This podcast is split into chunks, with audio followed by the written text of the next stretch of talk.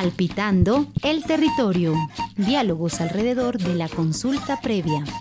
Una serie de podcasts producidos por el Proyecto de Desarrollo Territorial en el Departamento de Nariño en condiciones de paz, en el marco del proyecto Fortalecimiento de las capacidades de las autoridades étnicas de los pueblos indígenas Agua, Pastos y Quillacingas, desarrollado por el Centro Regional del Sector Privado en apoyo a los Objetivos de Desarrollo de las Naciones Unidas, el Fondo Europeo para la Paz y AECID.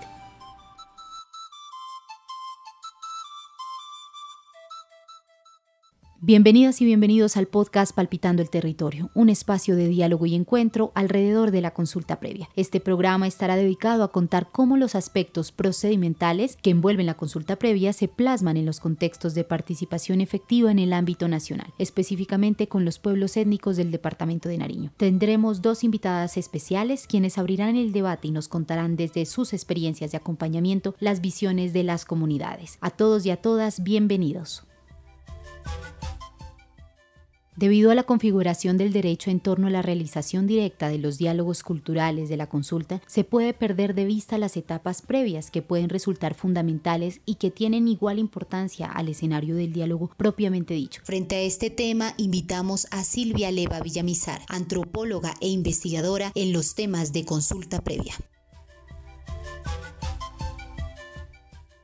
El procedimiento que se debe seguir para saber si se debe realizar o no una consulta previa en un territorio, primero es enviar una solicitud con un, con un formato que está determinado por la Autoridad Nacional de Consulta Previa. En este formato se consigna toda la información sobre el proyecto, la obra o la medida que se pretende implementar en un territorio determinado. Con esta información, que es información de carácter técnico, la entidad, es decir, la Autoridad Nacional de Consulta Previa al Ministerio del Interior, revisa la información y determina, bajo los criterios de afectación directa, si es necesario la realización y la procedencia de la consulta previa en un territorio. De esta manera, emite un concepto a través del cual determina si procede o no se procede a realizar la consulta previa debido a la presencia de comunidades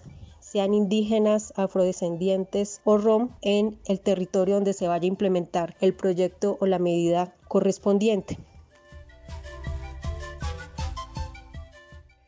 En determinados casos, cuando no es suficiente la información que se ha entregado a la Autoridad Nacional de Consulta Previa sobre el proyecto o sobre el territorio. La autoridad entonces, si lo considera pertinente, programa y realiza unas visitas en campo a fin de verificar la información y de revisar en campo si realmente hay o no hay una afectación directa a comunidades étnicas de tal manera que el concepto pues esté respaldado y eh, esté de conformidad a la realidad que se presenta en el territorio.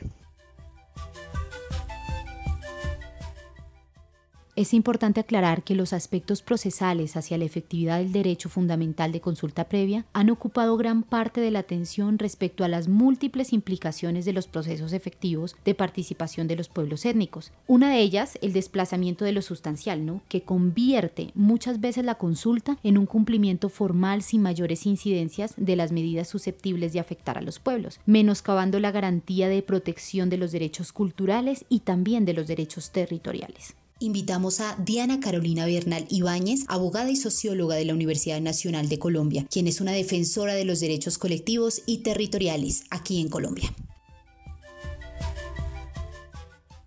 Lo que sucede en términos procedimentales una vez se ha agotado el escenario de consulta previa, sea porque se logró alcanzar un acuerdo entre las partes o porque una de ellas decide levantarse de la mesa, como cotidianamente sucede, las comunidades señalan la falta de garantías de seguridad y la falta de garantías de cumplimiento y por lo tanto se ven en la obligación de abandonar el proceso, pues esto en la formalidad resulta en que el derecho ha sido agotado y que por lo tanto el gobierno si no se le demuestra que actuó de mala fe, puede llevar a cabo la medida de intervención o la política que planteó como discusión en el escenario de consulta. Por eso hablamos de que esto ha dejado de ser un mecanismo de participación como fue contemplado en la Constitución del 91 para ser simplemente un trámite más, un momento procesal que se agota, que repercute directamente en la vida de las comunidades, que las hace responsables además de ese resultado, pero que termina dándole carta abierta a la institucionalidad para llevar a cabo el programa que desde el principio había diseñado.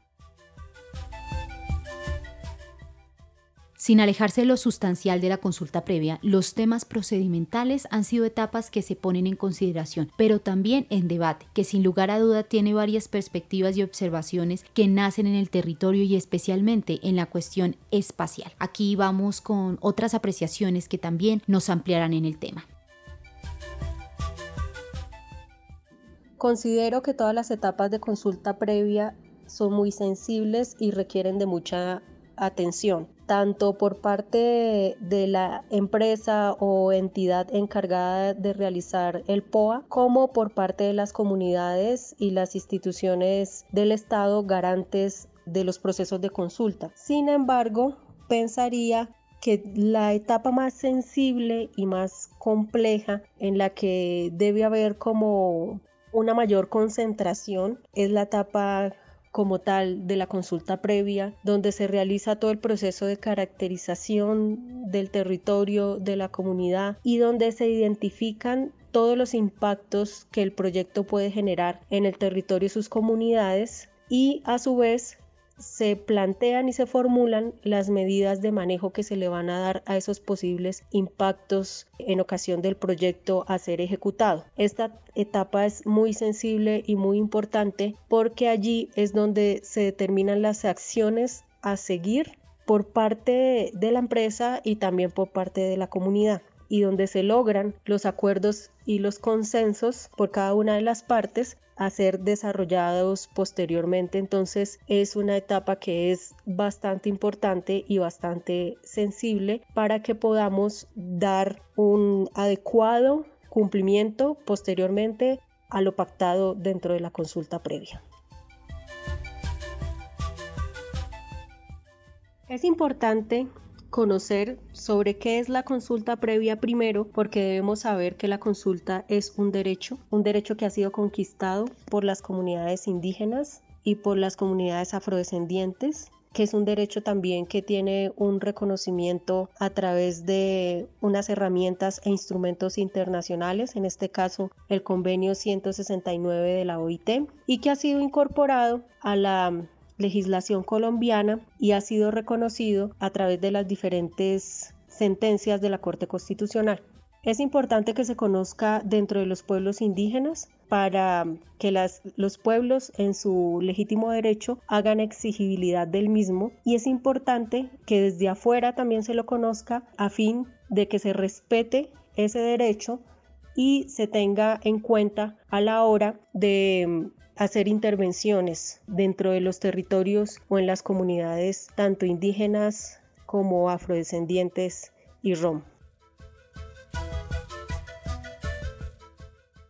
Como mensaje final, yo quisiera señalar dos cosas. La primera es que esta denuncia que estamos haciendo de una violación sistemática a los derechos colectivos a través del mecanismo que dice defenderlos, como es la consulta previa, debería tocar las fibras más profundas de nuestra humanidad, porque lo que estamos señalando es que los pueblos históricamente empobrecidos, enajenados, asesinados, siguen sin que se les reconozca condiciones de vida digna adecuadas. Lo segundo es que precisamente aprendiendo de esos pueblos que han identificado la necesidad de permanecer en armonía con su territorio, todas y todos los que habitamos este planeta deberíamos tomar las banderas de defensa del ambiente, del territorio y presentar una oposición frente al modelo desarrollista, extractivista que el Estado pretende defender y que, como lo hemos visto, lo impone a rajatabla sin importar ninguna consideración.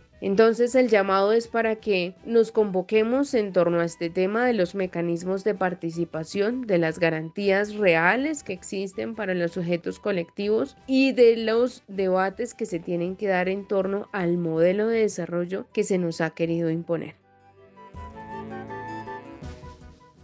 Muchas gracias a nuestras invitadas. Con sus mensajes nos estamos despidiendo del podcast Palpitando el Territorio. Nos escuchamos en una próxima y última entrega. Hasta pronto.